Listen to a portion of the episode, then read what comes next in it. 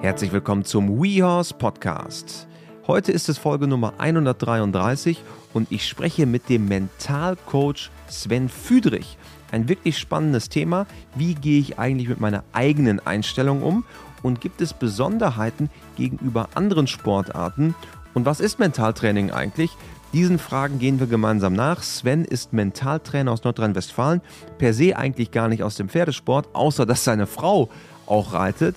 Aber er betreut seit einiger Zeit mehr Reiterinnen und Reitern und hilft ihnen dabei, sich im Mentalbereich zu verbessern. Und äh, ein wirklich interessantes und spannendes Thema, das äh, auch, wie ich finde, über den Pferdesport hinausgeht, fast so ein bisschen Lebensweisheiten mitbringt. Und ich würde sagen, wir steigen rein. Mein Name ist Christian Pröber. Los geht's.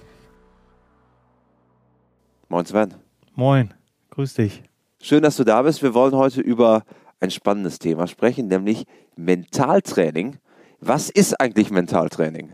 Ja, was ist eigentlich Mentaltraining? Ähm, also meine Aufgabe ist grundsätzlich, den Sportler äh, dahin zu bringen, seine persönliche Bestleistung äh, zu erreichen, beziehungsweise neudeutsch in den Flow zu kommen das ist wirklich Neudeutsch. Das hat man, glaube ich, vor zehn Jahren so noch nicht gesagt, dass man in den Flow kommt, aber äh, man möchte quasi versuchen, dass ich alles andere ausblende und wirklich mich voll konzentrieren kann. Äh, genau, so hast du es auf den Punkt gebracht. Also Flow ist quasi die höchste Konzentrationsfähigkeit des Menschen. Ja, und das nennt man einfach äh, ja, Flow als Neudeutsch. Ich sage immer so schön, das ist meine persönliche Bestleistung. Obwohl Bestleistung kann sich ja unterschiedlich manifestieren. Für manche ist das eine Bestzeit, für andere ist es das Meistern einer Aufgabe, oder? Ja, ganz genau. Ne? Also wir reden ja jetzt auch, oder ich rede nie davon, dass wir irgendwie Weltmeister oder irgendwelche Titel errungen möchten, sondern bei mir geht es halt wirklich rein um die Bestleistung. Wenn ich nicht, äh, ich sage jetzt mal böse, das Talent habe, Weltmeister zu werden, aber meine Bestleistung ist, Dritter bei einer Weltmeisterschaft zu werden, äh, dann ist das unser Ziel. Und das ist ja meine persönliche Bestleistung und da möchte ich den Sportler ja hinbringen. Nun bist du als Mentaltrainer ja äh, nicht aus dem Pferdebereich, sondern du machst ja alle möglichen Sportarten. Erzähl mal so ein bisschen über dich. Wie bist du zu dem Thema Mentaltraining gekommen?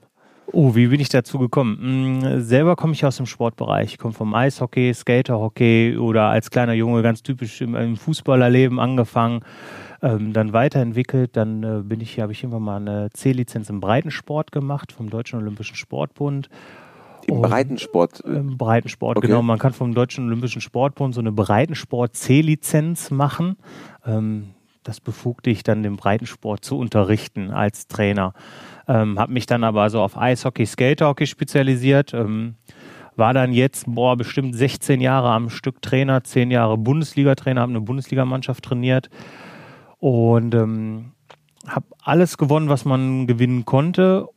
Aber irgendwann kam der Gedanke, das kann doch nicht alles sein oder beziehungsweise das ist nicht alles und man fühlte sich nicht erfüllt. Und ähm, ich habe auch gesehen, dass äh, sportlich irgendwo Grenzen erreicht worden sind und auch taktisch immer weiter Grenzen erreicht werden. Und ähm, dann habe ich mal eine Doku gesehen über Jürgen Klopp. Und ähm, aber schon Ewigkeiten her. Und dann bin ich auf den Trichter gekommen, doch wie oft der Kopf eine Sache entschieden hat. Oder bei mir als Trainer wie oft ich schlechte Entscheidungen getroffen habe und habe mir dann überlegt, da muss es doch eine Lösung für geben. Und äh, dadurch bin ich dann zum Sportmentaltraining gekommen, auch über den Deutschen Olympischen Sportbund. Da kann man in so Förderprogramme, beziehungsweise kann man immer gucken, da was ist. Und dadurch bin ich dann in die Deutsche Sportmentaltrainerakademie äh, gerutscht und da habe ich dann meine Ausbildung gemacht. Jürgen Klopp ist natürlich so ein Paradebeispiel. Der ist ja, also Fußballtrainer, aber ich glaube auch ein sensationeller Motivator und Mentalcoach. Ja, genau. Also Jürgen Klopp sagt ja selber von sich, er ist nicht der beste Fußballlehrer, ja. aber der ist halt der Motivator schlechthin.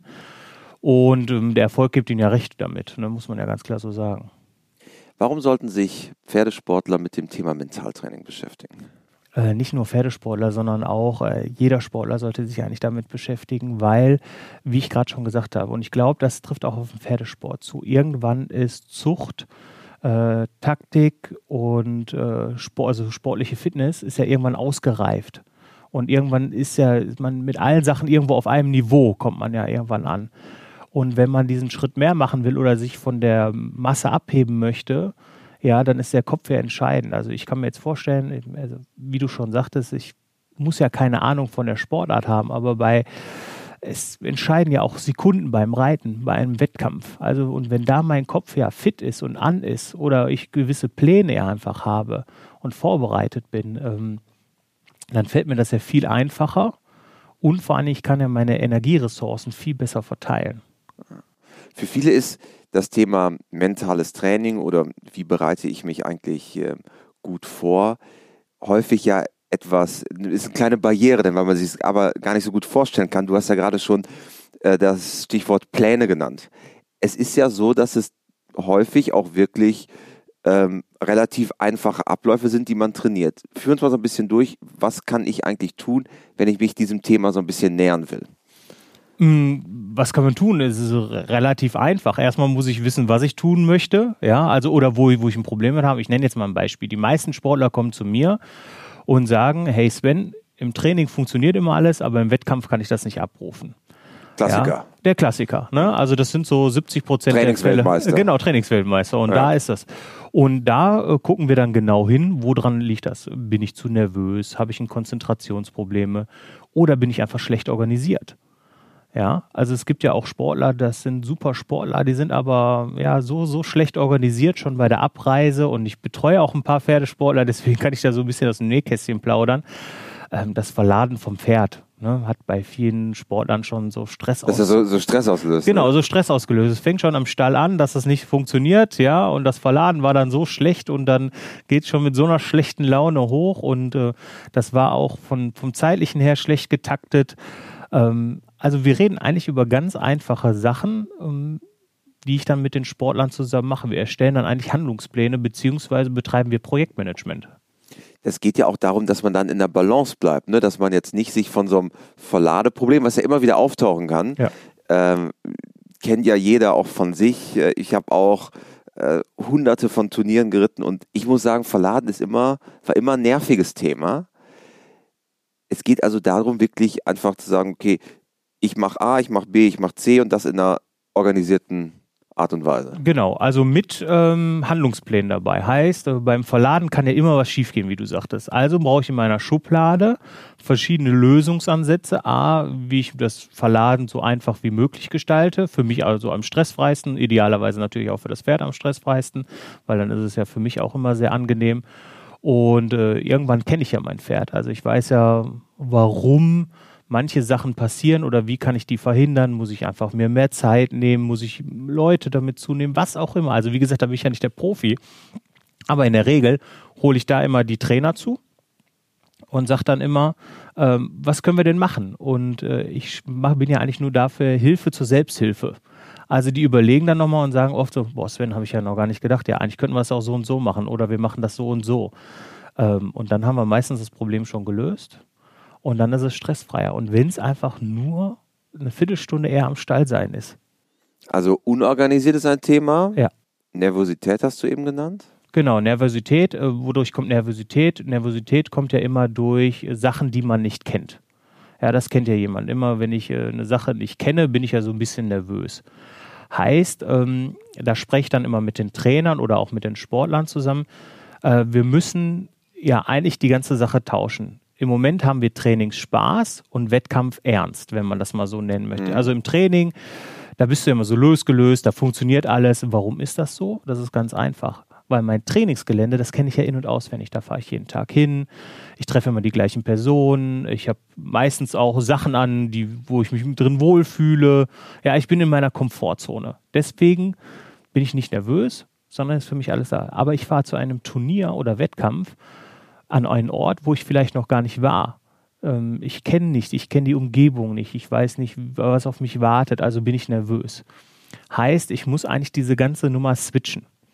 Ähm, das ist jetzt wieder nicht ganz so einfach. Heißt, ich muss eigentlich Trainings ernst haben und Wettkampf Spaß.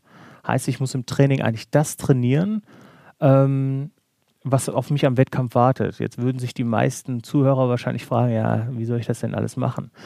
Das kann man eigentlich mit ganz einfachen Sachen machen. Also mit meinen Reitsportlern, wie wir das machen. Wir ähm, reiten zum Beispiel äh, öfter mal an unterschiedlichen Höfen. Ja, wir, wir trainieren dieses Verladen fahren dann zum unterschiedlichen. Den Ernstfall. Den Ernstfall, genau. Ja. Ne? Wir, wir, wir, das klingt zwar erstmal jetzt alle würden die Hände über den Kopf zusammenschlagen, aber äh, das mache ich genau mit den Sportlern. Wir trainieren das Verladen, fahren dann zum anderen Hof und da wartet dann die Prüfung. Hört sich so einfach an, ne? Aber es ist, es ist so, ne? Genau. Und das bringt die Sportler in so eine Stresssituation beim Training. Aber umso öfter wir das machen, umso mehr Routine kommt für die Sportler rein. Ja, geschweige, oder wenn du bei dir an deinem Hof reitest, ja, kommst du an und wir sagen jetzt, auch heute übrigens reiten wir eine Prüfung. So und so sieht's aus, jetzt geht's los. Da sitzt jemand und vor allen Dingen am Rand stehen auch einfach Zuschauer. Ne? Wir organisieren dann ganz oft, äh, organisiere ich dann ähm, äh, Zuschauer vom Stall, Familie. Also ich hatte eine Sportlerin, die ist immer total nervös, wenn die Familie dabei ist. Also habe ich die komplette Familie eingeladen. Oma, Opa, alle, alle waren da. Alle waren dabei. Wir haben die eingeladen, ohne dass sie das wusste. Ja. Und haben gesagt, so, jetzt geht's hier los. Und dann entsteht Trainingsernst, weil dann möchtest du ja nicht versagen vor deiner Familie. Heißt, und im Training können wir das ja wunderbar trainieren, dafür ist das Training ja da. Und umso öfter wir das machen, da entstehen ja Routinen. Und bei einer Routine entsteht ja Selbstbewusstsein. Ist ja ganz einfach. Ne? Also umso öfter ich was mache, entsteht bei mir eine Routine und dann mache ich das ja selbstbewusst, wie alltägliche Dinge, die wir immer machen. Ich vergleiche das ja. immer, wenn ich ein Wasserglas hochhebe und daraus trinke, hat sich wahrscheinlich keiner jemals Gedanken zugemacht, wie ich das da einfach tue, ja, weil es eine Routine ist von mir. Und wenn ich das alles in den Sport, in mein Training mit einbinde, in regelmäßigen Abständen. Ich sage jetzt nicht immer, dass ich jetzt das immer jeden Tag mache mit den Sportlern oder, oder, oder. Aber wir machen das regelmäßig. Äh, entsteht eine Routine. Heißt, die machen sich über die Sachen im Wettkampf keine großen Gedanken mehr, sondern das fließt einfach raus und damit kommen wir wieder an den Anfang. Damit kommen wir in Richtung Flow. Flow ist ja das, die höchste Konzentrationsform, wo ich mir keine Gedanken mehr großartig machen muss über die Sachen, die ich tue. Also wir haben diese beiden Punkte. Gibt es mhm. noch weitere Punkte, wo Mentaltraining wichtig ist? Ähm, Konzentration. Also oh, ich, auch wichtiges Thema. Genau, ne? ich habe viele Sportler, also der, der Mensch neigt ja dazu, nach einer Viertelstunde seine Konzentration zu verlieren. Ist also das, so? Das ist so, ne? Also eine Aufmerksamkeitsspanne. 15 Minuten ist schon sehr, sehr viel. Ne? Also wenn ja. du dich jetzt mal 15 Minuten auf eine Sache konzentrieren musst, ähm, ist das schon extrem viel. Mm, und das ist ja so, so ein Thema in, in einer Prüfung. Ja, wenn ich so eine Prüfung reite, ja, ich fange an und äh, dann, dann kennt es ja jeder. Mittendrin, äh, da ich, kann ich auch wieder aus dem Nähkästchen flauen, dann habe ich eine Sportlerin. Äh, in der Hälfte der Prüfung geht der Kopf an. Und dann sagt der Kopf auch, boah, bis jetzt läuft ja alles ganz gut. Und was passiert dann? Und dann fängt es an zu kippeln. Ne? Genau, und dann fängt es an zu kippeln. Was ist jetzt, wenn ja. ich das Ding jetzt doch versäge noch? Ja. Und ähm, da kann man Konzentrationsübungen machen. Es gibt ganz einfache Konzentrationsübungen, ähm, die machen wir dann so, so ein bisschen spielerisch, halt auch aktiv, wo man sich konzentrieren muss. Äh, wir haben auch jetzt schon mal aufs Pferd bezogen. Ähm, du musstest Rechenaufgaben permanent rechnen. Also in deiner Runde, wo du wieder an einem Trainer vorbeikommst, gab es Rechenaufgaben. Du musstest die machen. Heißt, Aber ist das nicht eigentlich dann, weil das ist eher eine Ablenkung, hätte ich jetzt gesagt. Ich muss eine Rechenaufgabe Ja, aber alles, was eine Ablenkung ist, schafft ja deine Konzentration. Ja. Ne? Also da, da kommen wir alles, was du automatisiert kannst, mhm. ja, ist ja für dich normal. Die Routine. Die Routine. Aber alles, was eine Ablenkung für dich ist, schafft deine Konzentration. Also ein, alles, was man sagt eigentlich in der Regel, alles, was einfach für dich ist, also ich sag mal, du wirfst einen Tennisball hoch und fängst ihn, ist für dich mhm. einfach. Ja, und wenn du jetzt aber anfängst, einen Tennisball hochzuwerfen und den Versuch mit der anderen Hand zu fangen und du kannst das nicht gut, dann gehst du in eine Konzentrationsphase rein, weil du dich fokussierst. Ja, und das ist das Gleiche mit dieser Rechenaufgabe. Heißt, du bist abgelenkt, aber in dem Fall fördern wir jetzt quasi, es geht jetzt gar nicht großartig um das Reiten, um, um, um die Technik oder Taktik, sondern da geht es einfach nur darum, deine Konzentration zu fördern ja, dass du ähm, eine Sache machst und eine andere Sache. Also dieses Multitasking, was man Frauen immer so zusagt, mhm. obwohl es, es gibt kein Multitasking. Ne? Also das kann der Körper nicht. Und ähm, das fördern wir mit ganz, ganz vielen spielerischen Sachen. Nicht nur auf dem Pferd, sondern auch neben des Platzes. Äh, gibt's, äh, es gibt verschiedene Testsysteme, die man, das Wiener Testsystem ist zum Beispiel ein so ein Testsystem, was man mit den Sportlern machen können. Aber wir machen auch ganz normale ähm, Konzentrationsaufgaben. Ist das nicht auch, ähm, das habe ich mal gelesen über Borussia Dortmund, dass die auch während des Trainings mit den Fingern, ich glaube, weiß nicht, ob das Konzentration oder Koordination ist, verschiedene Übung. Jetzt kann man Hase, hier im Podcast Hasejäger meinst du? Hasejäger. Ne? Ne? Genau, Hasejäger. Genau. Das ist zum Beispiel so das klassische Kinderkonzentrationsspiel, ja. aber du wirst sehen, ähm, wie viele Erwachsene das nicht können. Und das ist zum Beispiel, sowas machen wir auch. Und äh, wenn du zum Beispiel Hasejäger gut kannst, ja, dann lassen wir dich zum Beispiel über eine Hürde laufen noch dabei. Also in Bewegung machst du dann Hasejäger. Mhm. Und so fördern wir immer weiter diese Konzentrationsübungen. Und bis wir dann irgendwann auf so einem Level sind, wo du einfach sagst, so, boah, ich bin sofort in dieser Konzentration. Weil das machen wir einfach ähm, viel zu wenig.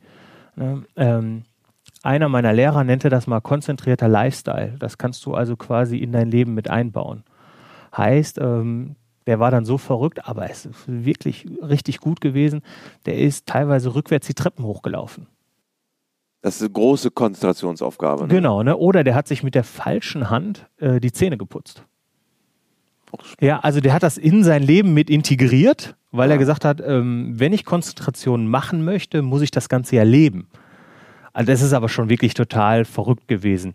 Aber ich habe selten jemanden getroffen, der sich so in Konzentrationsphasen bringen kann und ähm, auch koordiniert, also der wurde dadurch koordinativ so gut, dass der so talentiert mit den Sachen war. Und das ist ja auch beim, wenn wir jetzt einfach mal das Reiten nehmen, ähm, Koordination ist ja auch überhaupt wichtig für den Sport. Ja, steh doch einfach mal morgens auf und putz nicht nur mit der rechten Hand deine Zähne, sondern einfach mit der linken Hand. Das werde ich jetzt ab heute mal probieren. Genau. Jetzt habe ich heute Morgen meine Zähne schon geputzt. Aber, genau. Äh ja, aber guck doch mal, wie ungewöhnlich. Nur diese Kleinigkeit. Die Leute sagen immer erst, das ist verrückt, aber ich empfehle den Leuten, probiert es doch aus. Es geht jetzt gar nicht nur um das Zähneputzen. Ja, aber benutzt doch einfach mal nur deine, wenn du Rechtshänder bist, mal deine linke Hand.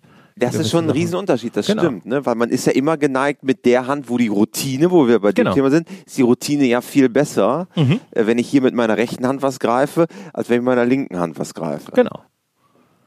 Ist denn, ähm, du sagtest gerade, Konzentration ist ja eine, jetzt bei dem Beispiel, wenn ich jetzt mit der linken Hand äh, Zähne putze oder was anderes mache, kann ich denn unendlich Konzentration abrufen? Weil eigentlich ist doch Konzentration auch kraftverbrauchend.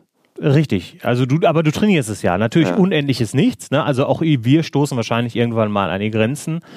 Aber wir sind ja, ähm, ich würde sagen, da wir es nie machen, haben wir noch einen riesen Weg, um das zu trainieren. Heißt, Konzentration ist ja ein Ausdauersport. Heißt, umso mehr wir machen, umso besser wird unsere Ausdauer. Auch das wird irgendwann Grenzen erreichen. Aber wie ich eingangs gesagt hatte, sind wir mal ganz ehrlich zu uns, wann trainieren wir das? Also machen wir ja nicht bewusst, dass wir uns mal am Tag Zeit nehmen und wenn wir uns nur mal fünf Minuten Zeit nehmen würden und würden sowas trainieren. Also ich kann von uns zu Hause sagen, ähm, wir haben so, so ein äh, Kinderspiel zu Hause, ich weiß nicht, ob ihr das kennt, wo so, so, so ein Kügelchen in so, eine, in, so ein, in so eine Mitte fallen muss und damit das Kügelchen dann drin befestigt ist, so kleine Kinderspiele ja. zum ähm, sowas habe ich zu Hause und nehme mir manchmal Zeit und dann versuche ich äh, so Schwierigkeitsgrade ja. zu lösen. Und das habe ich zum Beispiel auch in meiner Hockeymannschaft gehabt. Die lagen am Kabinenplatz und die Leute haben mich alle für verrückt erklärt. Aber ich kann dir sagen, das waren alles erwachsene Männer und das waren alles gestandene Hockeyjungs. Die sind in die Kabine an ihrem Platz und da lag das. Und ich habe nichts dazu gesagt, sondern jeder von denen hat dieses Spiel, Kinderspiel in die Hand genommen, hat versucht es zu lösen. Was habe ich dabei erzeugt? Ohne dass die es mitbekommen haben, die waren in der Konzentrationsphase, die haben rechts und links nichts mitbekommen, wo die waren, sondern die haben sich darauf konzentriert, diese kleine Metallkugel in ein Loch zu oder zu treffen und haben sich dadurch so geärgert, wenn sie es nicht gemacht haben, dass sie da dran geblieben, bis die das geschafft haben und dann haben die untereinander getauscht und so habe ich Konzentrationstraining in eine Mannschaft integriert, obwohl sie es gar nicht mitbekommen haben. Und so kann man das in jede Sportart dann auch reinbringen. Und das ist ja auch hilfreich, egal ob ich jetzt wettkampflich reite, mhm. also wettkampforientiert, oder ob ich einfach Freizeitreiterin bin, die in den Wald reitet. Genau, weil ich denke, es, es hat ja auch jeder seine Ambition. Ne? Ja. Ne? Jeder hat seine Priorität und Ambition, was möchte ich, auch wenn ich, ich betreue auch äh, Amateursportler. Also es ist ja gar nicht nur, dass ich Profisportler betreue, sondern ich betreue auch Amateursportler, die einfach sagen, ich habe ähm, die und die Aufgabe vor mir, weil ich sage immer ungern, es gibt äh, eigentlich kein Problem, weil ein Problem wäre unlösbar mhm. und ähm, es gibt nur große und kleine Aufgaben.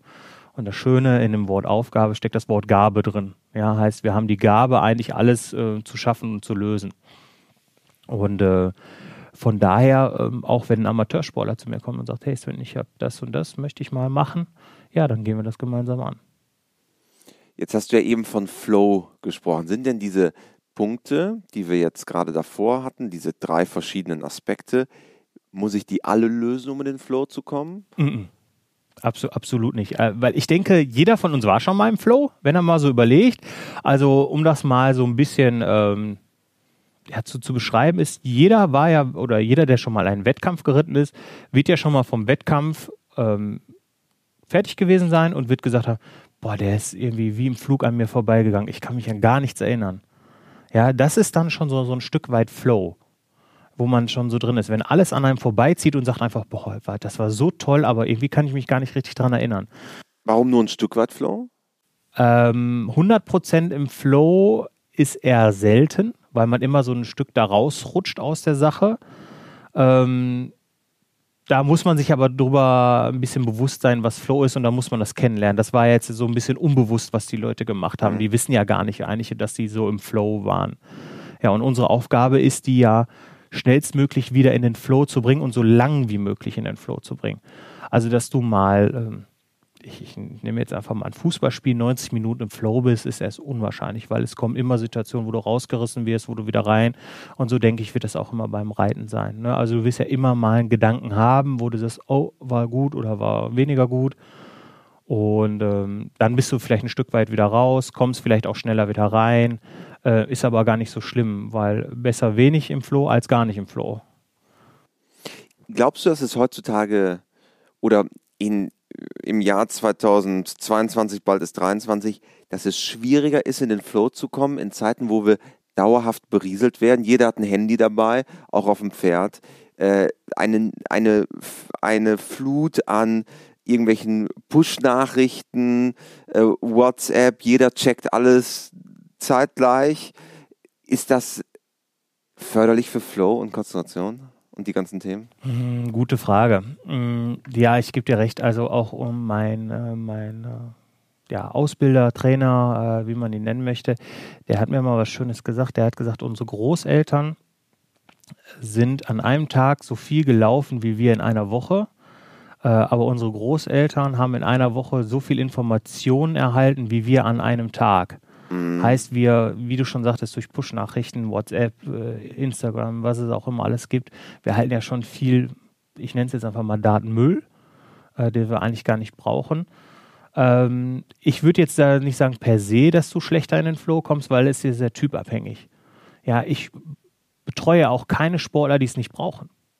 Also ich sage ja nicht, ich mache kein Fass auf bei Sportlern, ähm, die einfach sagen, äh, du wirst es wahrscheinlich auch kennen. Es gibt ja Reiter, die fahren einfach zum Wettkampf und die reiten den einfach runter. Ja. Ne, das sind einfach solche Talente, solche äh, Wettkampftypen, mit denen würde ich jetzt gar nicht großartig an den Sachen arbeiten, weil ich mache jetzt nicht irgendwo ein Fass auf, wo wir dann auf einmal was finden und der bringt sich dann wirklich komplett aus der Nummer raus. Ähm, ich denke, auch in unserer heutigen Zeit ist Flow Trainingssache. Also wenn man das möchte, ist das Trainingssache. Und dann können wir auch diesen ganzen Datenmüll, so schön wie ich ihn genannt habe, äh, zur Seite schieben. Aber jedes Stückchen Datenmüll oder jede Information, die ich ja erhalte, die ich ja kognitiv wahrnehme, nimmt ja mir immer auch ein Stückchen Konzentration. Und du hast ja gerade gesagt, Konzentration kann ich trainieren, aber ist ja auch nicht unendlich. Genau. Das ist ja dann schon, also ich merke es an mir, ich habe jetzt mein Handy so konfiguriert, ich kriege keine Push-Notifications, sondern ich will immer selber entscheiden, was ich sehe und was ich nicht sehe. Und ich habe das Gefühl, ich habe dadurch eine höhere Konzentrationskapazität. Aber da hast du dir ja schon selber die Lösung gerade gegeben. Ne? Ja. Und das meine ich, das kann ja auch jeder Sportler. Wir können ja, ja. beeinflussen, muss ich Instagram haben, muss ja. ich Facebook haben, muss ich, äh, wie du schon sagtest, die Push-Up-Nachrichten haben ja. oder muss ich mir permanent irgendwelche Nachrichten reinziehen. Also ich mache es zum Beispiel genauso wie du. Also ich habe auch am Anfang, ich habe extrem viel gelesen, also nicht gelesen äh, im, im Sinne von Büchern, sondern von Nachrichten und habe mir alles von der ganzen Weltgeschichte rein und habe gesehen, wie überflutet ich damit war. Und jetzt einmal am Tag checke ich ganz kurz die wichtigsten Weltnachrichten, was auch mhm. wirklich wichtig was ist. relevant ist, ja. Was wirklich relevant ja. ist, um, um halt auch mit dem Leben zu bleiben. Ähm, Und das priorisiere ich. Und das kann ich auch nur jedem Sportler empfehlen, der damit ein Problem hat oder, oder generell, ja. Priorisier doch einfach genau, welche Daten du aufnehmen möchtest. Was ist für mich wichtig und was brauche ich? Und dann habe ich ja schon wieder, wie du so schön sagtest, äh, Kapazitäten für meine Konzentration frei, ja. Jetzt hast du ja als Nichtreiter den Blick von außen auf die Pferdewelt. Würdest du sagen, dass die Reiter anders sind als andere Sportler oder gibt es doch sehr viele Parallelen? Mm, nee, es gibt äh, total viele Parallelen. Also, wie gesagt, ich betreue ja querbeet, ähm, bin im Reiten zwar jetzt gerade sehr aktiv und äh, kenne dann viele. Ähm, nee, also grundsätzlich die Sportler äh, haben in der Regel alle ihre gleichen Wehwehchen. Ne? Also der einzige Unterschied ist natürlich, ihr arbeitet mit dem Tier weil was immer noch so eine ungewisse äh, Konstanz natürlich ist, weil das Tier ist halt ja immer noch ein Tier. Ähm, bin ich aber natürlich auch durch meine Frau ja so, so ein bisschen schon gewohnt und auch so ein bisschen. Deine Frau ist, auch, ist Hundetrainerin, genau, ja. aber reitet auch. Genau, und da bin ich so ein bisschen sensibilisiert natürlich ja. auch drauf. Da habe ich da so, so ein bisschen schon so ein bisschen einen Plan ja. von. Aber nein, die Sportler an sich, äh, die sind alle gleich. Ja, also die verfügen ja, ähm, jeder, der das macht, möchte sich ja im Wettkampf messen. Also gibt es überall, wie ich schon sagte, die gleichen Wehwehchen. Nee, da gibt es keinen großen Unterschied. Obwohl der Faktor Pferd kann ja schon das Zünglein an der Waage sein, weil wenn ich jetzt Tennis oder Hockey, du hast ja mhm. eben, sagst du so, auch im Hockeybereich so aktiv bist, da weiß ich, okay, um zum Erfolg zu kommen, was sind die Komponenten? Ich selber, dann vielleicht noch die Mannschaft, gut, das ist auch wichtig. Und dann habe ich, äh, hab ich irgendwie den Hockey, jetzt bei Eishockey den Puck und den Schläger. Mhm. Das sind die, das sind die Essentials, die ich am Ende brauche.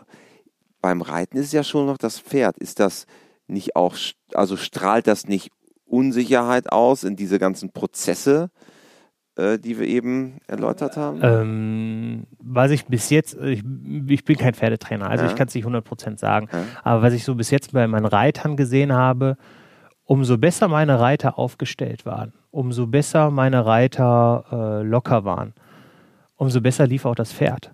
Also ich habe immer, also die Reiter haben auch oft zu mir gesagt oder kamen mit den Sachen zu mir und haben gesagt, boah Sven, ich bin so verkrampft, in, auch in meinen Händen und äh, ich habe die Zügel so schlecht gehalten, ähm, ich habe das ganze Pferd damit wuschig gemacht. Und äh, da habe ich mir mal auch zu Gedanken gemacht. Ich kann es jetzt nicht hundertprozentig sagen, weil ich jetzt auch keine Studie dazu habe. Aber meine Reiter haben mir dann gesagt, umso lockerer sie waren, umso besser sie aufgestellt waren mit mir, also, also Pläne, umso besser wir vorbereitet waren, umso besser, umso niedriger das Stresslevel für die war, umso entspannter war auch das Pferd für die. Weil die ganz anders mit dem Tier umgegangen sind. Ich würde es jetzt einfach mal auf die Hunde runterbrechen. Das ist bei uns zu Hause aber auch, umso entspannter ich bin oder umso entspannter wir was mit unseren Hunden machen und umso entspannter sind die. Das trifft wahrscheinlich jetzt nicht auf jeden Hund zu.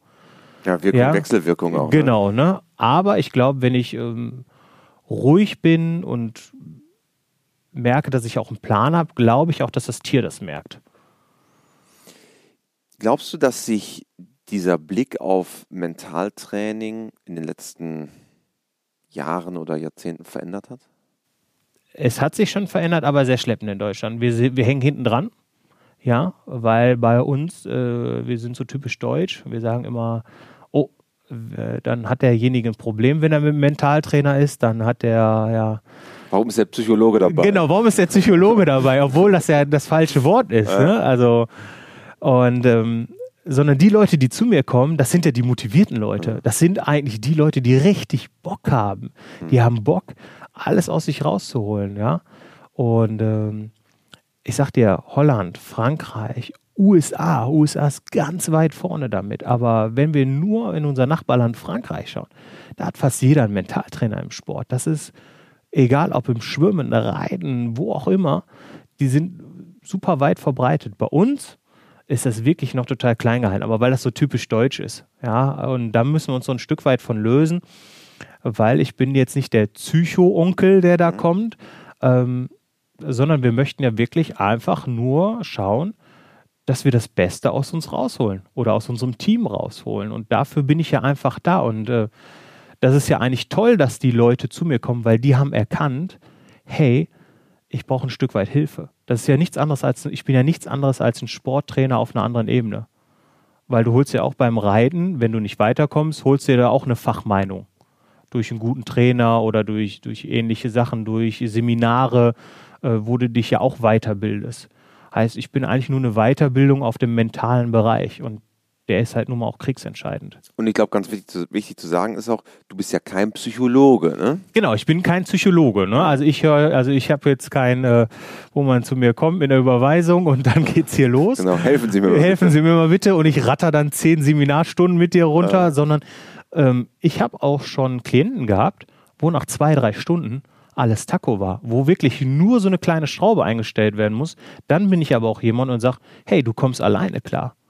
Und wenn du im halben Jahr nochmal was hast, ruf mich einfach an, dann können wir das behandeln. Also ich bin jetzt keiner, der ja, zehn Stunden runterrattert oder irgendwie sowas. Ich bin auch schon jemand, der gesagt hat, auf Sportlern, wo ich gesagt habe, hey du, das kannst du selber lösen. Hier, das und das ist, dafür brauchst du mich gar nicht. Ja, ja und dann waren die Leute einfach schon sehr super froh drum, weil sie gemerkt haben, hey gut, wow, ich kann es ja selber. Weil eigentlich, ich baue ja nur ein Methodenbuffet auf für die Leute und die können sich daraus bedienen aus der Sache. Ne?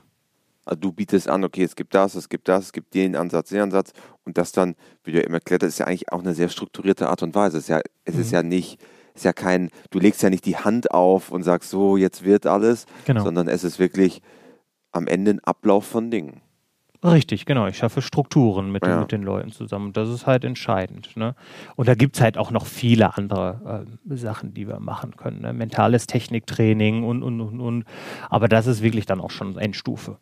Ne? Häufig ist ja, glaube ich, auch dieser, äh, dieser Blick, den wir darauf haben in Deutschland, dass das vielleicht so ein bisschen, ja, wenn ich irgendwie ein Problem habe, dann sollte ich mal einen Mentaltrainer, eher dieses Psychologisierende.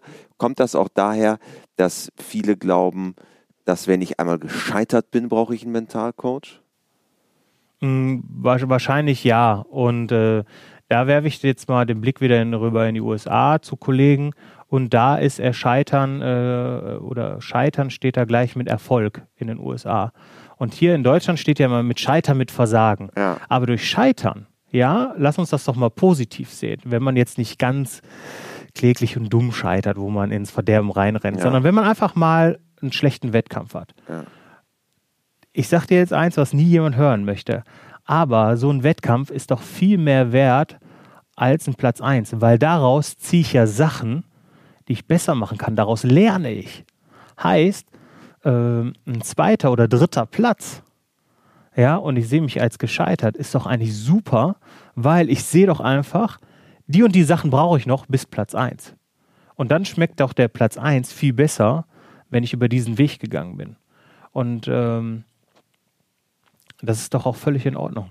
Also du siehst doch die ganzen großen Leute, äh, wir haben ja gerade über Apple und Bill Gates und, und wie, wie sie alle heißen gesprochen. Genau, vorgesprochen haben wir so ein bisschen die große, genau. die große Rutsche durch die Pferdewelt gemacht. Genau, richtig. Das sind doch alles Leute, die irgendwann mal gescheitert sind in ihrem ja. Leben und die ja. total erfolgreich sind. Also, und ich kenne auch ganz viele Sportler, die schon extrem gescheitert sind. Ähm, Scheitern ist was Gutes, muss man auch wirklich sagen, genau. wenn man daraus die Lehren zieht. Richtig, genau. Man, man muss daraus Lehren ziehen. Ja. Ich habe eine, wo du es gerade erzählst, ähm, erinnert mich das sehr. Ich habe eine Doku oder eine Doku-Reihe über Jan Ulrich in der ARD mhm. letztens gesehen. Ja. Und da war so der Vergleich Lance Armstrong gegen Jan Ulrich. Und Jan Ulrich war immer der viel höher talentiertere. Mhm. Alle Experten haben gesagt, der wird den Radsport auf Jahre dominieren. Ja. Und Lance Armstrong wurde von Jan Ulrich auch mehrfach geschlagen. Und dann ist Lance Armstrong hingegangen und gesagt, okay, ich bin nicht höher talentiert, wo kann ich denn trotzdem besser sein? Und das ist am Ende auf der mentalen Ebene, der hat geschaut, was halt, was sind meine Stärken und wo kann ich die einsetzen? Das heißt, ich muss zum Beispiel viel härter arbeiten als Jan Ulrich.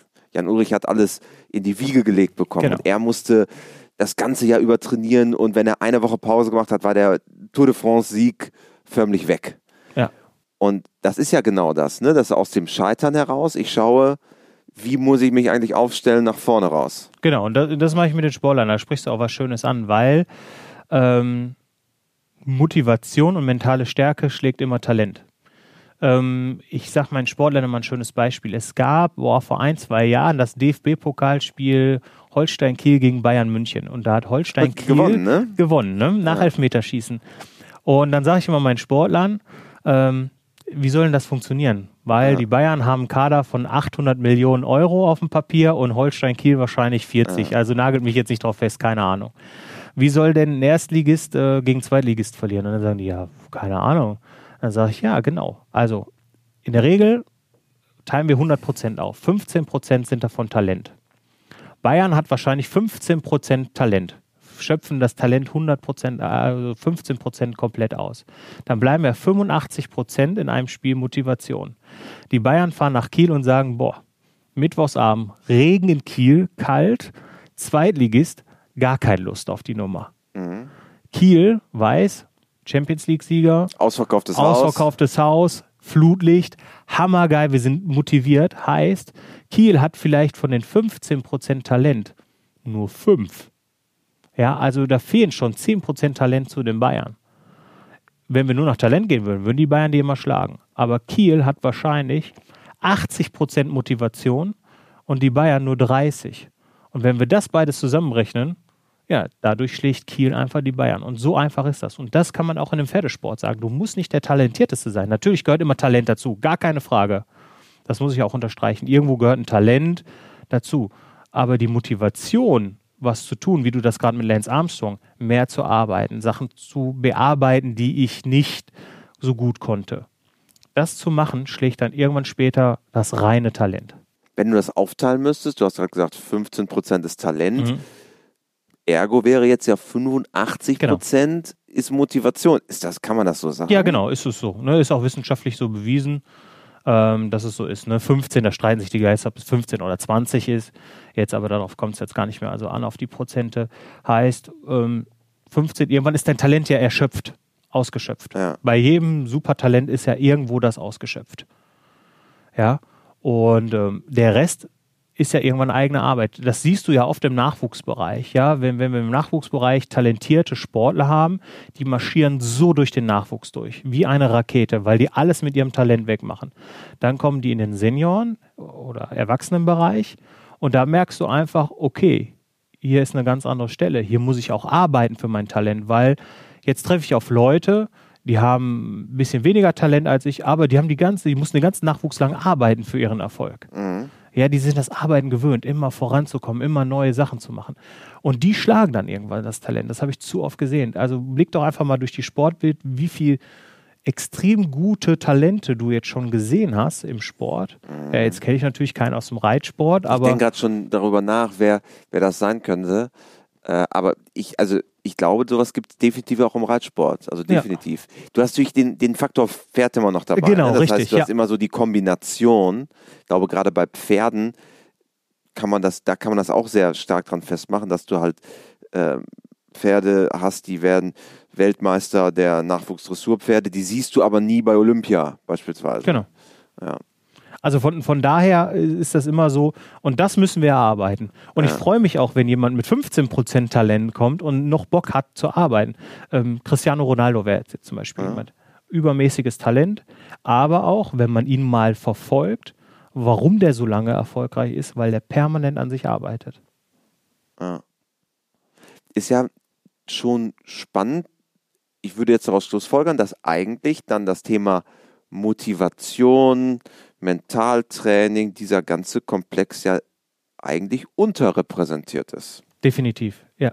Weil wir können extrem viel rausholen. Und ihr müsst ja auch so sehen, alles, was ihr jetzt hier mitnehmt, auch wenn ihr Amateursportler seid, ihr könnt es ja für euer Arbeits- und Privatleben auch benutzen. Es spiegelt sich ja alles Privatleben? Runter im Privatleben äh, ja Motivation für Projekte oder ja auch, ich mache ja viel Projektmanagement auch mit den Leuten. Ich nenne es ja gar nicht Ziel oder wo wir den Erfolg haben möchten, sondern wir machen ja ein Projektmanagement mit den Sportlern. Ist ja ganz einfach. Möchte ich ein Haus bauen, muss ich auch Projektmanagement betreiben. Ja, muss ich auch gut organisiert sein. Und wenn ich das lerne, aus meinem Sport gewisse Disziplin zu haben, ziehe ich das ja auch automatisch in meinem Privatleben mit. Und das nenne ich dann ja auch wieder, da kommen wir auf den Anfang, konzentrierter Lifestyle ja, dass ich dann organisierter in meinem Privatleben bin. Und umso organisierter ich in meinem Privatleben bin, umso mehr Energieleistung habe ich ja dann auch wieder für den Sport. Also es ist ja ein Kreislauf. Das hängt alles zusammen. Ne? Genau, es hängt alles zusammen. Arbeitsleben, wenn ich gut durch mein Arbeitsleben gehe, organisiert bin, stressbefreit bin, ja, kann ich besser im Sport. Also komme ich wieder näher an meine persönliche Bestleistung ran. Ja. Und es sind häufig auch einfache Dinge. Ne? Wie eben beschrieben, ich habe bei mir die Push-Notifications auf meinem Handy verändert und es war fast wie eine Befreiung. Ich dachte, boah, auf einmal, das nervt, nervt ihn, das habe ich jetzt schon vor Jahren gemacht, das ist nur ein kleines Beispiel. Und äh, das habe ich dann meiner Freundin gesagt, die hat das dann auch gemacht, das oh, ist ja super, ja. den Mitarbeitern. Und das sind häufig ja auch die einfachen und trivialen Dinge, die er dann weiterbringen. Organisierter genau. zu sein im Privatleben hört sich jetzt erstmal hochtrabend an, aber was heißt das? Dass ich zum Beispiel mir überlege, wie mache ich meinen Wocheneinkauf, wann und wie und wo ja. äh, und nicht einfach in den Tag hinein. Genau, und wichtig ist halt nicht immer die Welt retten wollen. Ja. Ne? Also nicht sofort alles, sondern fang doch mit kleinen Sachen an. Wie du sagtest, du hast nur deine, nur deine Push-Nachrichten ja. ausgestellt. Das hat dich zwei Sekunden am Tag gekostet, deine ja. Push-Nachrichten auszustellen. Das war ein Haken, den du weggemacht hast ja. und dann war gut. Und wie du gerade sagst, das ist für dich eine Befreiung. Ja. Fang doch mit den kleinen Sachen an. Ja. Lieber Sven, wir haben hier im äh, WeHorse Podcast die vier klassischen WeHorse-Fragen. Die blühen jetzt auch dir. Ja. Hast du ein Motto, nach dem du lebst, ist Frage Nummer eins. Ja, lieber gemacht haben, als nie gemacht zu haben. Du probierst gerne aus. Ja, definitiv, weil sonst will ich es ja irgendwann bereuen. Ja. Ne? Also deswegen, das meine ich auch mit Mentaltraining, sonst hätte ich es ja nicht gemacht. Ja. Dann äh, Frage Nummer zwei. Gibt es einen Menschen, der dich, und hier ist die Frage meistens im Hinblick auf die Pferde besonders geprägt hat, ähm, jetzt bist du ja relativ, äh, bist ja von außen in den Pferdesport reingekommen, vielleicht hast du ja eine Person, wo du sagst, Mensch, die hat meinen Blick auf den Pferdesport nochmal verändert.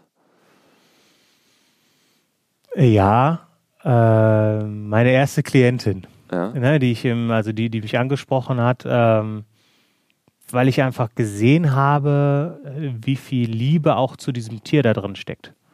Ne, die auch wirklich gut reitet und äh, wo wir auch echt äh, durch die, durchs Feuer mit ihr gegangen sind, aber wo immer das Pferd für sie an erster Stelle stand. Ne? Das fand ich einfach toll und das ist eine Sache, die gibt es in anderen Sportarten nicht, weil das so materiell ist. Ne? Und da habe ich gesehen, so, boah, die Liebe zu diesem Pferd und das war einfach toll, ne? da, da ist mir das Herz aufgegangen. Ja, das hat das nochmal ganz gänzlich verändert für mich, ja. Dann Frage Nummer drei, wenn du Reitern bzw. Pferdemenschen eine Sache im Umgang mit ihren Pferden auf den Weg geben könntest, was wäre es? Macht Mentaltraining. Habe ich ja jetzt lang genug beschrieben. Dann seid ihr stressfreier und ihr müsst ja immer eins denken. Euer Pferd oder euer Tier, egal ob Hund oder Pferd jetzt bei mir, ähm, es gibt ja immer 100 Prozent für euch. Ja. ja, es hat ja auch gar keine andere Wahl, sind wir mal ehrlich. Also macht auch mal 100 Prozent für euer Tier und schöpft alle Möglichkeiten aus, eurem Teampartner auch gerecht zu sein. Und dann vervollständige diesen Satz, Pferde sind für mich. Ein neuer Lebensweg, äh, den ich mir nie hätte erträumen können. Ja, großartig. Herzlich willkommen in der Pferdewelt. ja, danke schön. ja, äh, großartig. Ich glaube, da konnten, äh, konntet ihr sehr viel mitnehmen.